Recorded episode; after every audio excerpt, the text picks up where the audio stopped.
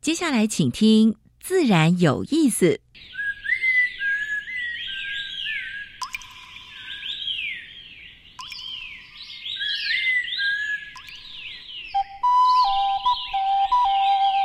大自然是最能启发人心、最迷人的教室。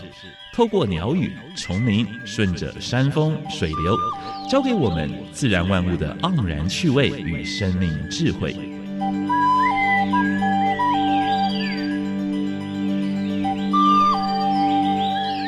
走过来，走过来，仔细听，仔细听，自然有意思。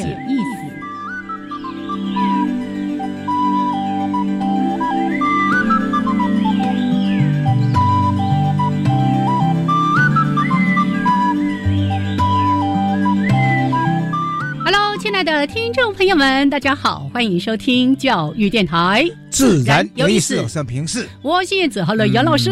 也接近年关，路上的车子越来越多，对不对？在一个多礼拜就要过年了，太太放长假啦。不过呢。哎，会提出这个事是大家注意安全。哦，是是是，因为有些坐在车子上觉得哦，这车子而且摩托车冲来冲去，哎，真的 真的。然后老师刚刚提到的塞车，是。大家呢就平心静气，对，不要扒人家。是，你看多少那个社会事件，因为你扒人家，对方不高兴，对不对？哦，大家开开心心过年，接近过年的一团和气，是是是。哎，谢谢老师的提醒哈。好，也欢迎朋友们呢，在每个礼拜二上午的十一点五分到十二点加入我们的自然有意思。嗯，待会儿节目一开始，两个小单元，一个单元是自然大小事，跟大家分享过去一个礼拜全世界、全台湾发生过比较重要的农业、生态还有环保的事情啊。啊，第二单元燕子还持续要跟跟诶崇伟。来跟他介绍台湾的蛇类，蛇来蛇去的，真正蛇为生呢 哈。很多人害怕，但是呢，嗯，燕子的介绍之后呢，大家。越来越喜欢蛇，真的，蛇还是美丽的动物，对不对？那个最近在荒野，我们有一系列邀请杜明章老师来讲蛇，对对。哎，很多人都说哦，他以前是只要听到“蛇”这个字，他就开始发抖，害怕。那个书里面只要一翻开，看到蛇，就觉得哦哦哦，赶快合起来。可是慢慢慢慢了解它的一些生态，甚至在演化上一些很有趣的事情之后。觉得越来越可以亲近你如果到野外去看的时候，蛇事实上大部分都是很怕人啊，它比你怕，它还怕你啦。刚刚你看过它的鳞片的时候，闪闪发光的，对，不管是哪一种颜色的蛇，鳞片都是闪闪发光漂亮。啊。好，还是要保持距离以测安全。因为有一些是有没错，远观欣赏它。好，OK。那今天的主题时间。哎，这个是杨老师已经好几个月就一直在跟我念。哎，我们应该来谈这个话题呀。对呀，因为这个如此哈，嗯，也能想象说，哎，在台湾岛内一两千只会在一个水库上面，是是在我们基隆的新山水库，而且这两三年数量越来越多。对，刚呃，原来我的了解上只有几十只，嗯，大概我们的环境太好了，对，所以这些远方的贵客就来。台湾了，对，变成上千只、两千只、三千只。好，待会儿呢，在节目里面为大家邀请到基隆市野鸟学会的理事长沈景峰沈理事长。对，不止谈如此，更重要是我们说台湾最美的风景是人，嗯，背后公民科学家。对，待会儿好好的来谈。先加入第一个小单元：自然大小事。风声、雨声、鸟鸣声，声声入耳。大事、小事、自然是事事关心。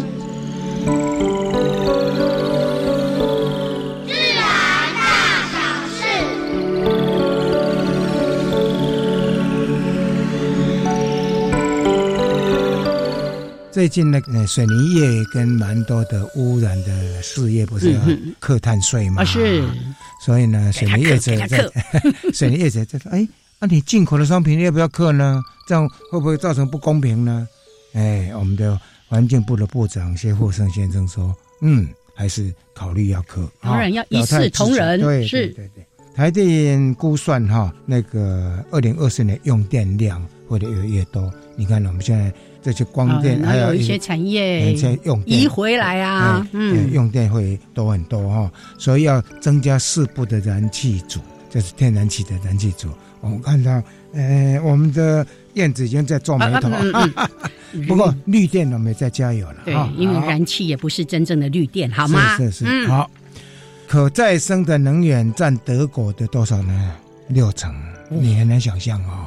可再生能源就是这绿电的部分，你看，对，给他一个赞，这是蛮好的一个典范啊，蛮一个典范。希望我们的台电还有我们的光电业者哈，就是要加油，好，要把国家公园推向国际哈，就是内政部哈他们所提出来的。国家考虑的话，不是只有国家公园。应该跨部会去做这件事，行政跨部会去做，因为我们最近几年，包括我们的国家森林游乐区啦，对啊，林务林务署的，还有包括交通部的，嗯，也也都做的不错啊，大家各管各的，好几个不一样的。不是只有国家公园做得好，应该有系统的行政院应该来做整合工作。环境部规定说，露营场哈污秽水的排放哈要有一个法规了哈。呃，明年要上路哦，最重要花三百万哦。所以小型露营场如果是连这个都没有做好的话，开发的话是明年哦，二零二五年哦。为什么不是二零二四年呢？因为大概它有一些法规 还不是很完备的啊。那就请这个业者真的要自己要自己，要先要要先自律了。嗯，好。台东推一电公司要养什么呢？要养海胆，这是好消息哦。哎，你不要苦笑哦，哎，这是有可能的，水四所都已经开发出来了，我们乐观其成。彰化石虎的呃石虎的入沙事件逐渐增加，县府说要争取经费，我想不是只有争取中央的经费啊，那县县府的话也要便利一点经费，嗯嗯，这样才才显得说你自己也重视。就可以做了，对不对？原原来你看我们苗栗的苗栗县里有全款队，嗯，一直到赞成，嗯，到县府也拨经费。包括中央有拨经费，你要怎么样呢？你要自己重视，中央才会配合嘛，对不对？好，最后跟大家分享的一个就是林业保育署台中分署设计一个动物友善垃圾桶，因为不吃也不行了，蛮多的野生动物，包括猴子啊，包括那个什么，蛮多的动物都会翻那个翻垃圾捞食物，对不对？好，也给这个台中。林路分署拍拍手，好，所以友善是不要让他们来捞垃圾的吗？好，这是跟大家分享的自然大小事。等一下，燕子跟崇伟跟大家介绍台湾的蛇类。OK。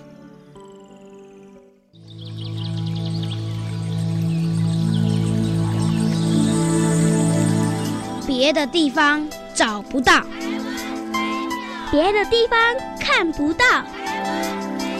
别的地方听不到。台湾 special，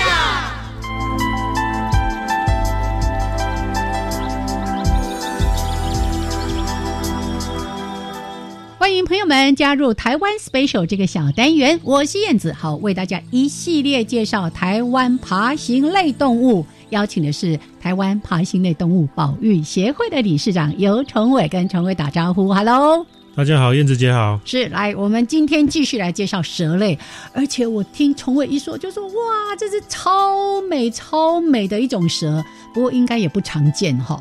对，我们今天讲的是高沙蛇，是。我那个对蛇类有点概念的，听到高沙蛇就说哇，这个漂亮又少见，真的，那个那个黄那个斑纹真是超美的，那个黄色底嘛，然后它有黑色的像是眼睛一样的花纹，有时候有些个体它的身体上还带有一些。接近红色的一斑点，所以它真的是一个非常漂亮的蛇。你就觉得说，哇，这种蛇类这个花纹这么突兀，你在野外怎么可以？真的？对，它不是很显眼吗？对对对，那可能概念上有点类似。哎，比方老虎，老虎单独一只在那里，你就觉得它颜色很突兀嘛，哎，还蛮漂亮。它橘色的，然后还有这个黑色花纹，但是它隐藏在丛林里面的时候，那个就是真的。对，那也许高沙蛇有这个机制吧，我也不知道怎么解释哈。那这个高沙蛇呢，它一般哈就是在。台湾的中高海拔一般是说可能是一千呢到两千五百公尺左右的这个概念哈，但是往下呢，曾经我在海拔大概三百公尺左右的地方有见过一次杜沙，哎，然后那只杜沙还蛮大只的哦，那个然后就觉得跑到下面山下来被压呢？对对，怎么会这样？那当然他有可能自己下来，那也有可能是哎台风还是什么水流帮助他快速往下等等，然后他又上岸，各种可能啊。那不过那都是特例啊，一般大家想看到它啊，就是还是要去中海拔以上，嗯啊，比方观雾啊等等去走一走，我就有机会看到。那另外呢，就是高沙蛇，他们是喜欢吃老鼠啊。这个我们这一类蛇，我们有一个。俗名也叫鼠蛇啦，就是吃老鼠的鼠蛇或锦蛇。那鼠蛇或锦蛇，他们有时候在一些山区的，像是住宿区啊，有时尤其是有供餐厅的哈，是我们有餐厅就会有厨余嘛，就会有厨房的废弃物嘛。那那些东西呢，他们会堆在后面，那可能就会有老鼠会来。哦，然后所以呢，也有可能因此让这些喜欢吃老鼠呢，会往这种住宿区去集中。哦，那有所以由此一说，好像是山区的这个住宿点附近可能会比较有容易有机会看到了哈。嗯哼。那另外这个高沙蛇呢，这个名称呢，我们是从日治时代日本研究者沿用下来的。嗯哼。那另外在中国，他们有同一种的蛇哦，他们叫玉斑锦蛇。但是呢，中国的玉斑锦蛇，我我在那边看，就是比方他们的影片啊、照片或者是标本哦，我就发现好像那边的玉斑锦蛇。虽然跟台湾的高沙蛇是同一种，但是它们好像大很多哎。哦，它们它们的尺寸哦，好像有点接近这个臭金公的感觉。嗯哼。哎，臭金公一般是我们说最大的，在台湾可能可以到接近三公尺的，但是比较常见的还是不到两米或者是两米上下的一个一个概念哦。然后呃，中国那边的玉斑锦蛇好像有接近两米，还蛮大只的，对，还蛮大只，就就不知道为什么会有这个差别。嗯哼，哎。那这个玉斑锦蛇哦，它是黄色啊，然后背上有这个黑色的，有点类，你从正上方往下看，它的这个黑色话有点像眼睛，一圈一圈的哦。但是你如果从侧面看呢，它那个一圈一圈又有点像是倒三角形的感觉，因为你只看到一半嘛，对不对？嗯嗯。那看到这个侧面的人呢？你如果他不认识这个蛇啊，第一个想到也许会想到它是百步蛇，因为我们都说百步蛇有三角形。三角形哈。对，然后然后就哎，这个是毒蛇，要把它打死，反正不要了啊，不要。就是就算它是百步蛇，你也不应该把它打死。没错没错。这个这个也是犯法的事情。然后那这个高沙蛇它非常漂亮，那基本上也没什么攻击性啊。那所以看到它呢，就是可以稍微靠近一点去看啊，你可以看得很仔细，那不用担心它会飞过来咬你哦。那基本上。他看到人都是逃了哦，那也不用担心他有毒，他没有毒了，无毒，不会飞过来咬你。你如果被它咬，通常是你的手去去弄它，它反咬你，那个才有可能。是是，这件事情崇伟已经提醒过很多次。你如果被咬，一个很大的可能都是你去逗弄它，或者你觉得你可以去靠近它哦。崇伟也会说：“放心，它不会飞过来咬你。”为什么大家都会有这种错觉呢？就是从小到大被电影教坏了，就是会咻这样子，对对，会飞过去，会真的会飞出去咬人的蛇哦，非常非常非常少了哦。台湾大概没有几种，而且也不像电影也飞的那么远哦，它是短短距离稍微小跳一下而已，所以它其实有点好像弹射出去，稍微弹一下哎，但是也没有真的很远呐。那我知道台湾真的会稍微跳一下的蛇哦，都也都不是毒蛇啦。哦，所以无毒蛇并不代表它真的比较不凶哦，搞不好它更凶。是是是是，好，因为有时候这个有毒的蛇，它反而有恃无恐，嗯，它就觉得你你自己滚远一点这样子。对对对，那无毒蛇它如果真的很凶哦，那那真的它必须要让光靠咬不靠毒就把你吓走，所以有一些更看起来更凶。对，哦，用外表来恐吓别人这样子。OK，所以今天介绍了一条真的非常非常美的高沙蛇。我是都只有从脸书啦、网站啊去看到这个蛇的身影。如果真的有机会看到，我会觉得哇！恭喜要买买彩券，真的。好，谢谢崇伟，谢谢，谢谢大家。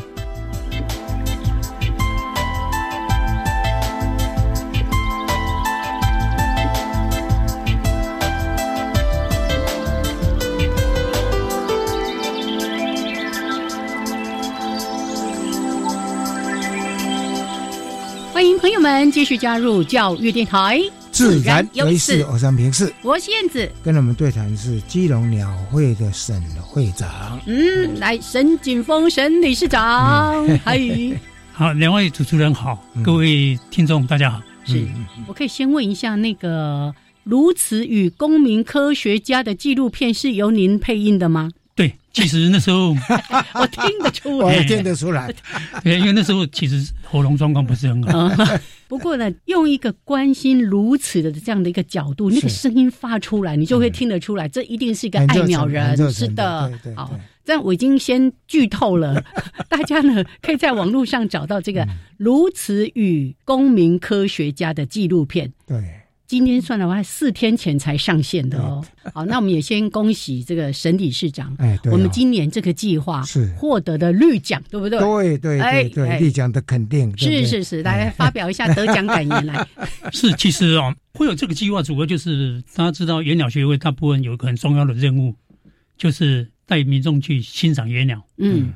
可是如此很奇怪啊，就是它是在基隆河，基隆河大家知知道，经过北北基都是人口密集区，上面又有很多桥梁，所以说很多上班上学的民众哈、都曾经看过嗯，人字形的炉子在从他们是是是，头顶上面飞过去，片黑压压的，所以它等于是如此飞入我们群众的生活里面。是是是。那我们以前办赏鸟活动，其实有时候人鸟都来很少。鸟跟，那个鸟跟那人的距离都还蛮远，对而且要拿那个望望远远镜，对不对？啊，啊，如此反而是直接嗯，主动的走入民众的生活，嗯所以我们认为它是一个哎还不错的嗯，嗯方式切入了。是是，所以其实基隆鸟会跟台湾其他鸟会不一样的地方在，我们已经很少办赏鸟活动。为什么没有办的原因，主要就是赏鸟活动大部分来参加的都是同温层的人。哦，哦是是啊是是，那现在因为资讯越来越普遍，嗯很多人在网络上赖群主，他就可以知道哪里赏鸟。是我干嘛要接受你鸟会的约束？所以他们自己去。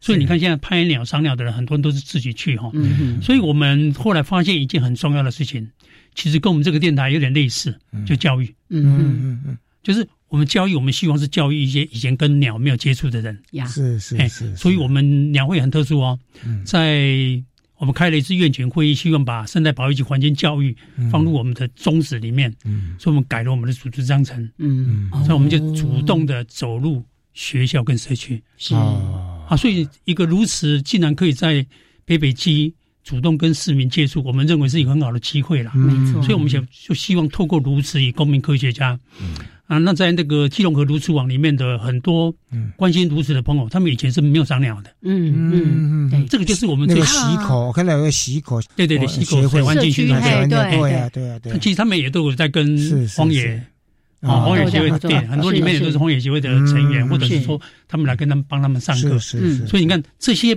朋友呢，就是我们想透过环境教育，让他们更了解一下，的对那就水环境的部分。嗯，而且我觉得这件事情很有趣，从那个河川的上游一路下来，好像那个沿岸的这个民众，大家一起都来参与，这感觉好特别哦。引起大家的欢呼。如果说能够做得好，也许他如此也可以带来一些产品哦。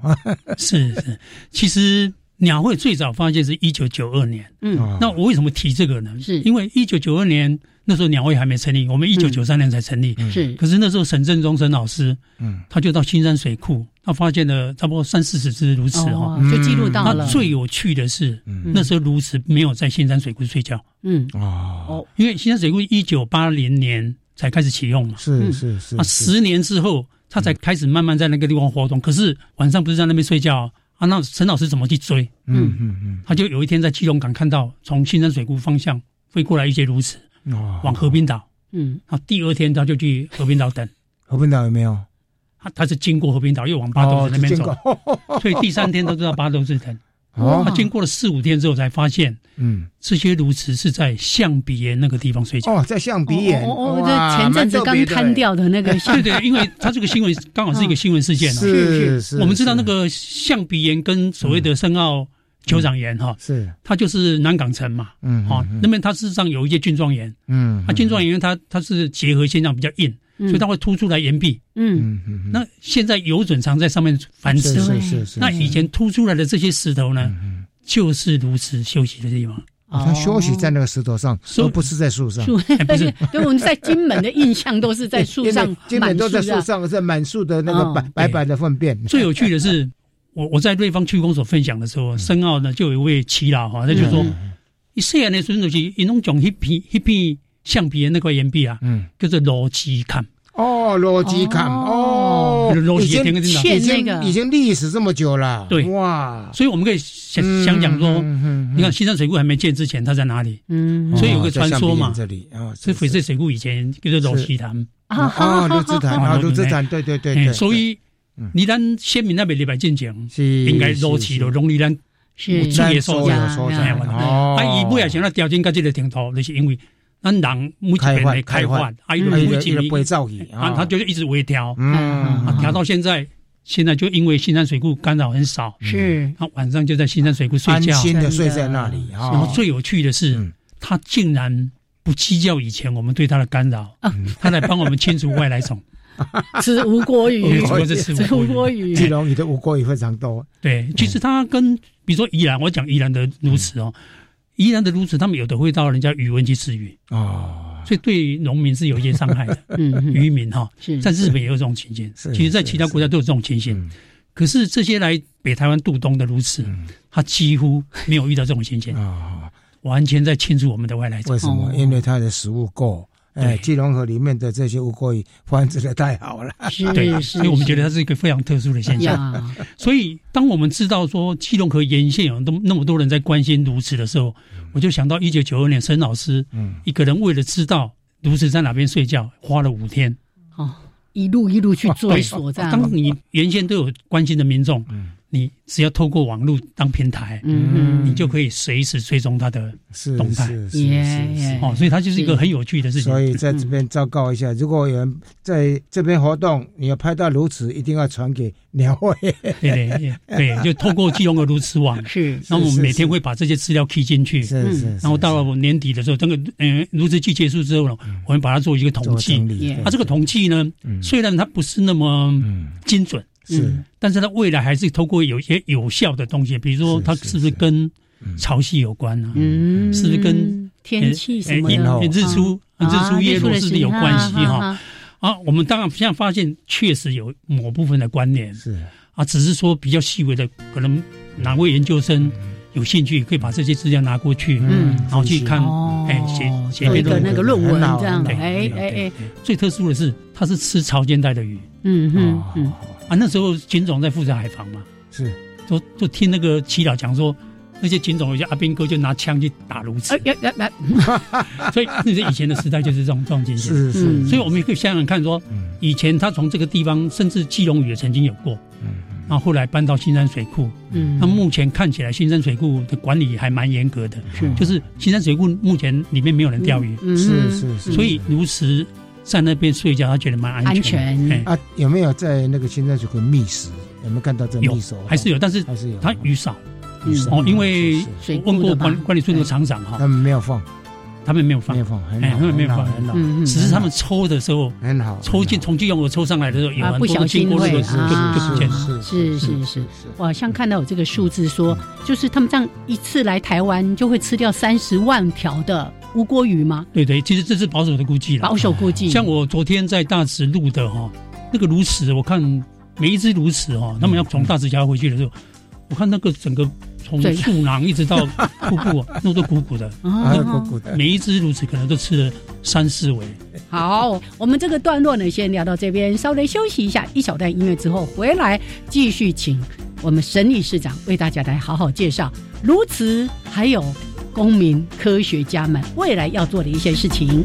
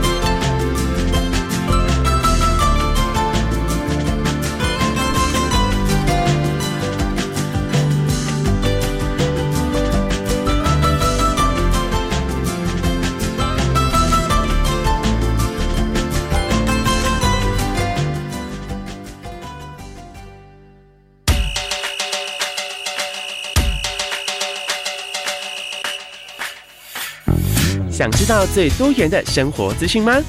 消费、理财、健康、性别、音乐、故事，欢迎收听每周一到周五早上九点零五分，由佳妮、欧拉主持的《欧尼爱生活》。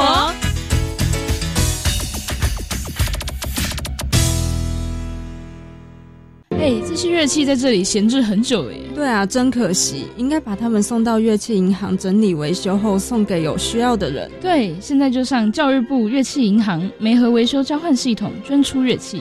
教育部乐器银行提供梅核平台，非常欢迎需要乐器的学校上网提出需求，也欢迎社会各界踊跃登录捐赠，用爱让乐声飞扬。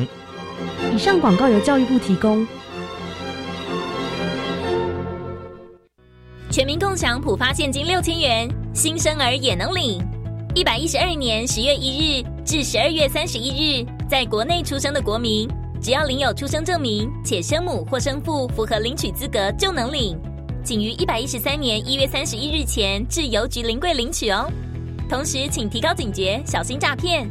详细资讯请搜寻六千官网或洽客服专线一九八八。全民共享普发现金，财政部关心您。加外加外，阿玛波拉，扎根格玛西卡斯达斯，迪加古拉布古列列。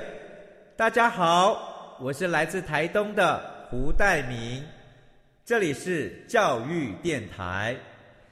那罗哇那咿呀那呀哦哎呀，那是你呀鲁玛的呀恩哦，朋友们就爱教育电台。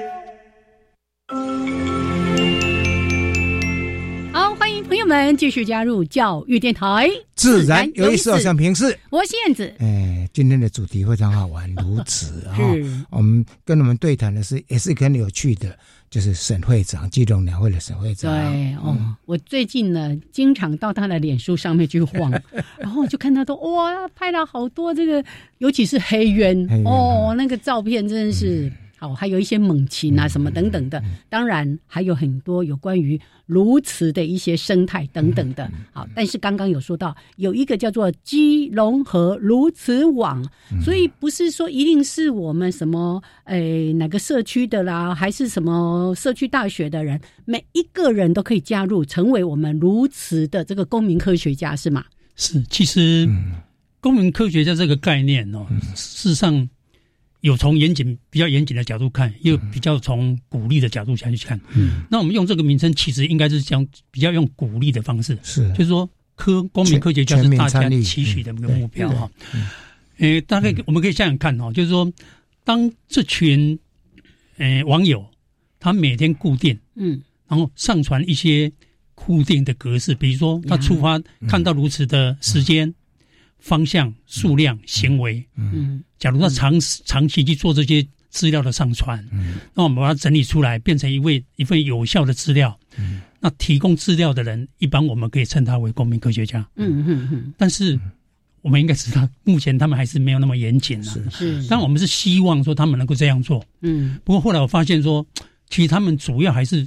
看到如此那个感动兴奋哈，所以我也并不是说一定要他们做到什么程度。嗯，那做的最好的就是那个以前的那个特征中心，嗯，有个叫做暮光之城。哦，暮光之城，他们做鹅类的，鹅类，鹅类就是现在大家有手机嘛，哦，拍到一只一只鹅，嗯，啊或者一只幼虫，加上是谁？他是谁？然后就上传 暮光之城，嗯，那里面的专家呢就跟讲他是谁，嗯，那。上传图片的人得到了满足嘛？是是是，然后嗯，特征中心就得到一笔资料，资料对，他他他会在年底把这些资料统计，对，大数据，对，大数据，大家就对。跟大家分享，大家就知道嘛，是是，所以有时候会发现说。公民的力量真的非常大，因为我们实际做野外调查都知道，嗯，我们靠一个调查小组要去做一些很辛苦，很辛苦，对对，而且人数也有限，对啊，当然一一群人下去做，对，那就不一样，只是说力量，像暮光之城，它就是很严格规定，你一定要讲你的时间、地点，对对对，啊啊，如果说食物是什么食物，对，至少你要拍出来，哦，对啊，那这样他对叛徒就比较。会比较精准一点哈。所以我们希望的走的方向是这样，也是这样哈，是是。哦，所以年底的话，应该有一个如此全台湾的一个大数据出来哈。是，好，那可以先让大家有一点概念，就是我们知道他说也算候鸟，对不对？哦，他来这边一段时间，好，而且好长了，快半年的时间，然后他就离开了。大概是什么时候？然后目前大家比较容易可以发现他们的踪迹，会是在哪些地方？嗯，以我们在新山水库的观察，差不多在十月，也就差不多在双子国境后面一点哈，才开始慢慢进来。是，然后进来分很多批。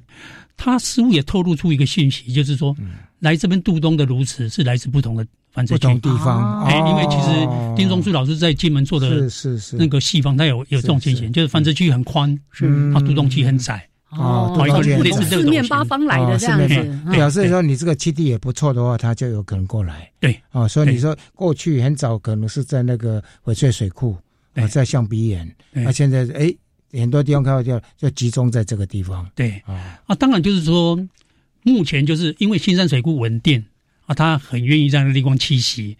最重要的是哪边有食物，就基隆河嘛。嗯，所以戏子的朋友，他们当时成立这个所谓的基隆河如此网的时候，他们一直以为哎，如你当地用来来起季家家。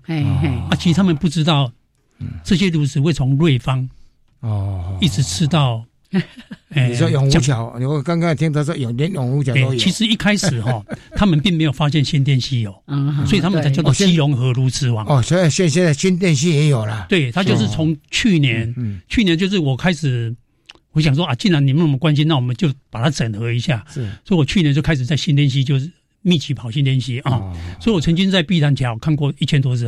啊，碧潭桥可以看到一千多只，对对对对对，哦，那那时候还是一一九八一只，一千九百多只啊。举手发问，除了碧潭桥之外，它还会继续往下吗？对对对，它是往上游，往上游，它是往上游，哎，往上游就一直到湾潭，哦，湾潭，然后再上去就到紫檀堰。所以碧潭大概就是新店溪最下缘的地方，它不会再往出海口那个方向去会。都会，其实他们每个地方哦，你看在整个新店溪的沿线，嗯，一些运动公园呐，是很多民众都发现啊，比比如说阳光运动公园，嗯，好，还有在那个诶永福桥这边，中正桥、华中桥、华江桥都有啊。哎哎哎，我 哎，你家附近呢？对对，我我住在那个华江艳鸭公园附近。我刚刚问就是有私心想说，如果它会飞到这里来，我也要去看。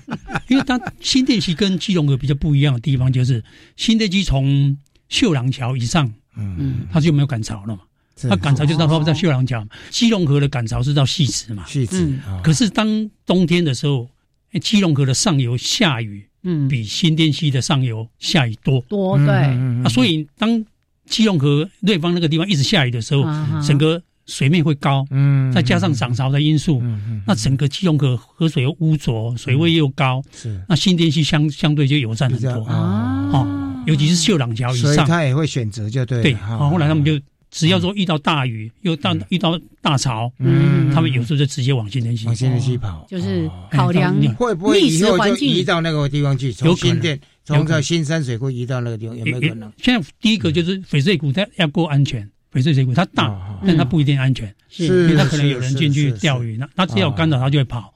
好，这是第一个啊。第二个就是说，因为。从现在目前掌握的如此夜间栖息的栖息地来看哦，他们就是一定要有水，嗯，水旁边要有一大片的树林，嗯，最重要的是没有干扰，嗯，就离道路非常远。呀。哦，所以这是蛮怕干扰的一种鸟类。就是我们在实际运作，就是你只要接近差不多在五十公尺，但是呢，如果是在基隆河畔这个运动的话呢，会不会就是有一些人的活动会会让它离开？会不会？还是会影响？还有还有一些桥梁会不会影响啊？高一点的不会，不会，哎比较低的会。像我们在瑞芳八堵那个桥梁离那个河面比较低的，是，他看到你他就飞走，会走。对，所以我们都是蹲着拍，哦，蹲在栏杆旁边拍。是是。像瑞芳我就不太想建议大家去，因为瑞芳那个河道很窄，很窄，对对对。他看到我们跟看到鬼一样，所以他是蛮怕干扰的一种人，很怕干扰。所以说，在人口密集区，它这样密死，老实讲，它背后有几个因素了。第一个就是，哎，基隆河的河水好像没有我们想象中那么糟，哦，因为至少乌龟能活嘛，甚至还有延伸一延伸一种，还是也能活啊。是是啊啊，如此可以 miss。嗯，还有一个就是，当初的设计就是在河道跟步道，嗯哦，就是那个运动的步道中间有个缓冲带，也算是一个不错的方式。嗯它至少让如此会觉得比较安全一点。啊。可是你到了新店溪，像在华中桥，那个那个河面都差不多两百公尺，很宽啊很宽啊对所以他就不怕。啊，他不怕哦，你这边有钓鱼，他就在对面那么河岸休息。是是他现在有一种情形，就是因为他当他退潮的时候，整个沙洲会出来嘛，哦，啊，他就在沙洲上面休息，沙洲就有机会，他在休息。哎，你像像我们进门看哈，都是早上出去，嗯。对，黄昏才回来。黄昏才回来，对对对。但基隆河不是哦，新山水库的如此是早上出去吃完一个钟头就回来了。嗯，原因就是当初吃饱了基隆河太窄了，没地方休息啊没地方，休息，所以他就吃完就直接回来了。哦，在树上休息，你就回回到新回山水去库的树上休息。好好好。蛮特别的哈。对，我在那个影片，就是我们那个纪录片上面，还会看到说那个，因为有有一些河道不是会有一些水上活动嘛，然后那鸬鹚会飞过来，然后看到有人群，它就会飞回去，转向这样子。对，其实说如果以单单鸬鹚喜欢鸬鹚的人的立场来看，嗯你会觉得水上活动对它都是干扰嘛？是是，所以我们也我我们赞成哈。像没有必要的水上活动，我我认为在如此度冬期间，事实上是可以做一些约束，哦稍微避比如说钓鱼。或者是减少了哈。但是大池桥的轻铁选手，嗯。我在纪录片一开始就在特别提到这个部分，因为他们主要就是学生利用上学之前的时间去做练习像今天那么冷哦，他们还去练习。哦，是哦，哇啊，那我们这的国手储备，哎，他们是强队啊，对啊，现在其实台湾的轻艇选手的国手大部分都是对他们对对储备都从那边出来的对对对嗯对，所以我会觉得说，那个地方其实没有必要那么跟他们斤斤计较，是的是是甚至练习龙舟的三角度那边也有嘛，是是是是哦，这样对他也会飞到三角度，对对。当然，而且我们这些年也很鼓励大家可以做一些亲水的活动。那只是刚刚理事长特别提到是，哎，如果这是他在这边觅食的区域，我们是不是可以稍微避开一点啊，或者减少一些什么样的人声喧哗？他每年十月份来啊，到底从哪里来啊？现在我们要我们要知道他从哪里来，嗯，最有效的方式就是在身上装微细放晶水中器，啊是是是。微微晶水中器啊。事实上，现在台湾做的成功的个体哦嗯。不多了，好像差不多目前了解差不多五只而已。嗯，在金门做的还是金门抓三只，然后有两只成功嘛。嗯嗯啊，台湾鳌骨曾经有一只受伤的哦。啊，他们放啊，就是目前的资料都显示，嗯。他们北返的时候哈，嗯，哎，往北飞这个对啊。那个经线是差不多都固定，哦，等于是直直的上去是是是直直的上去，然后它会经过蛮长的时间，中间会休息。嗯。啊，繁殖区呢就非常分散，啊，从辽宁省，啊，然后一直到诶苏俄的边界，哦苏俄边界苏俄边界都有。哦都有所以还是从北方来的。三月份就陆陆续续离开。嗯啊有没有留鸟？有没有留下来的？目前也就是一两只可能是幼鸟啦，看起来不知道什么原因不晓得，嗯。那个偶尔会会发生，但是并没有所谓的繁殖的现象。是是是，基隆河、新店溪沿岸的民众呼唤，一起加入我们公民科学家对，嗯如此的公民科学家。好，待会儿呢，再请理事长来跟我们说，我要怎么加入，我要做些什么，哦，有没有什么要去注意到的事情？来，待会儿回来继续聊。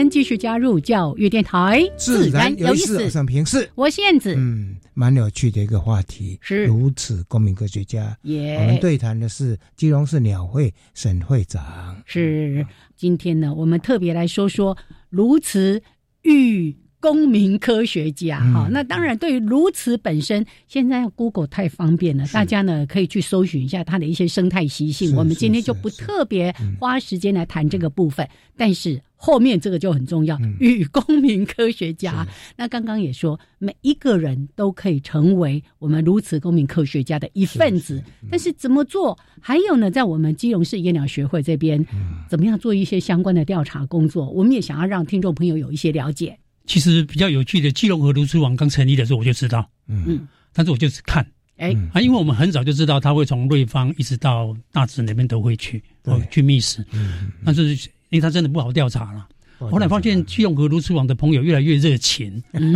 啊，甚至在二零二一年年底那时候，他们发现量好像很越来越多，嗯，所以当我们看到量很多的时候，我们都有一个习惯的用用语，嗯。过了亲家。啊，对对对，事实上是不是这样？没有没有那么多了。啊！问题是怎么数？嗯嗯啊，所以两公你估了清价，估了清价，我那我就觉得应该想个办法帮他们数一下啊，估一下嘛。对，所以我用拍的是吧？对，我说我第一次就是用录音，像第一第第一次运气很好哈，在新山水库啊，那一次他就是全部都停在水库的水面，嗯嗯嗯，啊，停在水库水面，然后。用同一个方向慢慢像好像阅兵这样的哦，用扫过去。那我就一数了一下，就一千一百次。那这是第一次。比较有趣的是说，其他的时间你怎么去统计它的数量？嗯，因为它现在我们的观察哈，它出去觅食有两个方向。嗯，一个就是往西子台北方向。嗯嗯嗯。哦，从新山水库的角度来看是往南。嗯嗯。另外就是到瑞芳，瑞芳它就是往东。嗯。往东它会先到。八堵臭水站，八堵交流道那附近，然后再决定要往瑞芳还是往七堵啊。所以说这两个出去的地方，假如你有办法做统计，嗯，啊，那你就可以算部分的数量就知道了。像戏子，它如果说往南的，它一定会经过戏子，嗯，啊，那个星光桥。是。啊，经过的时候呢，它会天空拍，对啊，拍了之后呢，就把它截图。截图用小画家呢，你为了避免重复嘛，点点点。过了就给他点一点嘛，一二三四五六，啊，这边几只两百只，然后一一群一群数到最后一哦。一千两百只，大概多少只？然后再算往东的，嗯，好在八堵那边也一样用同样方方式。你要不同的人人在那边种，啊，同时这样子，对，所以我们并不会说每天一定要去数它的数量，只要说一个月数个一两次，嗯，就差不多可以知道它的数量的变化。是是是，哦，虽然不是，还是蛮科学的，还是蛮科学。这个方法是目前蛮可用的方式。是，即使刚刚在讲说，哎。当然，公民科学家的参与，也许提供了一些资料不会那么样的精确。可是，如果数量够多，其实它是可以构成一个比较客观的资料的。对，对不对？现在你看，他们现在每个人都有手机嘛。对啊，手机有一个好处就是它广角。嗯嗯。当你一群甚至五六百字哈，嗯，你用录的，甚至三个整群都看得到。是啊，录下来之后，你就把它截图，这样数反而比用相机拍好啊。对了，对了，因为我们在拍照的人都。想拍他特写，对，到某一个局部了。对，啊，你反而就就是因为你看那个特写，你不知道大的场景是什么样，反而现在大家用手机在拍，是让我们得到这个资讯的一个很重要的来源。嗯所以说，不管这些有参与的朋友，你到底提供了什么，你至少有用手机拍下来，那都是一批资料。嗯，还有你们拿到绿绿奖嘛？哈，绿奖说你们要做发报器嘛？哈，啊，这个好不好抓？其实他很难做啊，因为目前了解，像在金门，嗯，他最难的就是抓，哦，其实抓到都很容易啊，抓就是装上去就好了。是，可是我们绿奖这个得奖的机构，它有个缺点，就是因为它是民间机构嘛，是，那我们本身也是 NGO 团体，是，那一般呢，NCC 在审这个无线无线电追踪器啊，追踪器还是要经过 NCC，他一定要政府委托的案子。啊。哦，所以，所以我们当初这个计划的主办单位是，所以我们当初这个计划，我们就保留了二十几万，我们放在主持人费那边，嘿，就是当这一个可以可以转换的地方，我特别提出来报告嘛，就是说，假如我们真的有得奖的这笔奖金，我们就想办法，嗯，去申请许可。是。然后希望能够在新山水库上面的如此呢，嗯，身上装无线电，呃，就主要是卫星追踪器啦。它卫星就是追踪器，它有几个好处。嗯，第一个就是他出去觅食的路线，嗯嗯活动范围嗯以及时间。嗯，最重要的是到到三月份他回去的时候，回去是路线在哪里？他的他的那个北返的路线在哪里？繁殖区在哪里？哦，你看民间团体在做这个大等到十月份的时候，嗯，他是不是会依循了同样的路线？对对对，是不是还会再来我们新生水库？这都是一个很有趣的事情。是是是，所以我们就觉得说，一定要想办法克服。所以我们会得奖之后，我们就去跟基隆市政府。商量哈，哎，然后基隆市政府就说很愿意，很愿意委托我们基隆两会 啊，在新生水库的炉子上面装危险水容器，所以现在这个问题就解决了，解决了。我们已经跟 NCC 申请过了啊，然后也已经采购了，是。应该是在二月会那个会回去之前会到，所以回收机会到，到之后会到就就装了。现在只欠东风了，再 怎么上去抓？到？它？用网子抓还是什么抓？对，其实细放哈。像这种还是用路网架网，哎，架网是比较多啦。像我其实我们在像我们自己本身的做细网的经验是在棉花鱼，嗯。啊，哦，棉花鱼做哪一种？做大水地啊，大水地啊，大水地它不是，它是晚上哈进来一个洞，那个房子的洞是在洞里面，洞里面啊，我我们都怎么做？我们就是白天去，对不对？那手伸进去，哎，伸进去，然后他就咬你，然后就把它抓出来，就给它咬。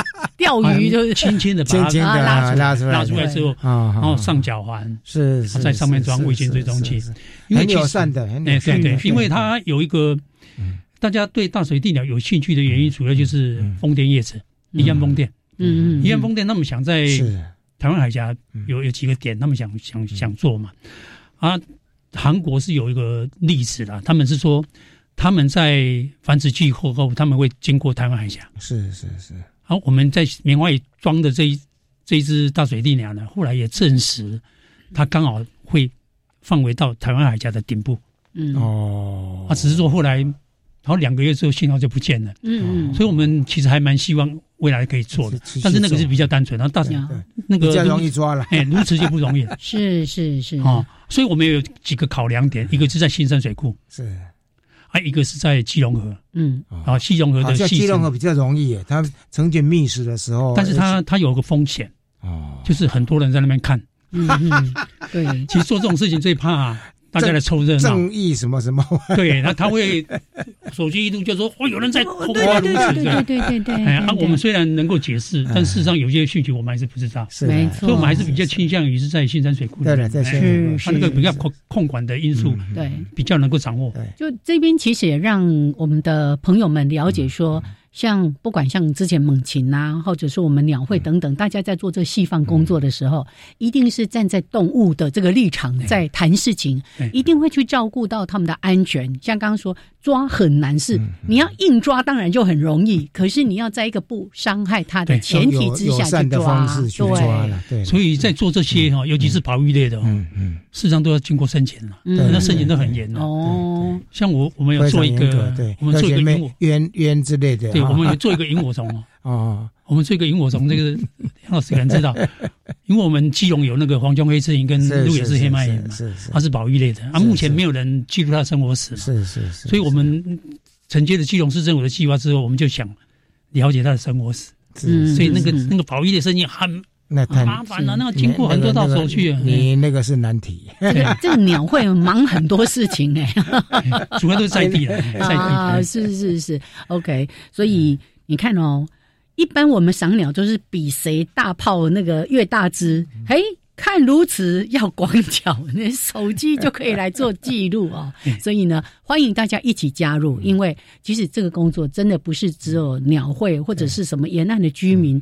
有时候你刚好到河岸边去，看到一一群，哎，那龟龟哦哦，我们在下面把它拍下来，你可能就会发现它就是如此。就是现在放寒假啊，全家哈找一个假日。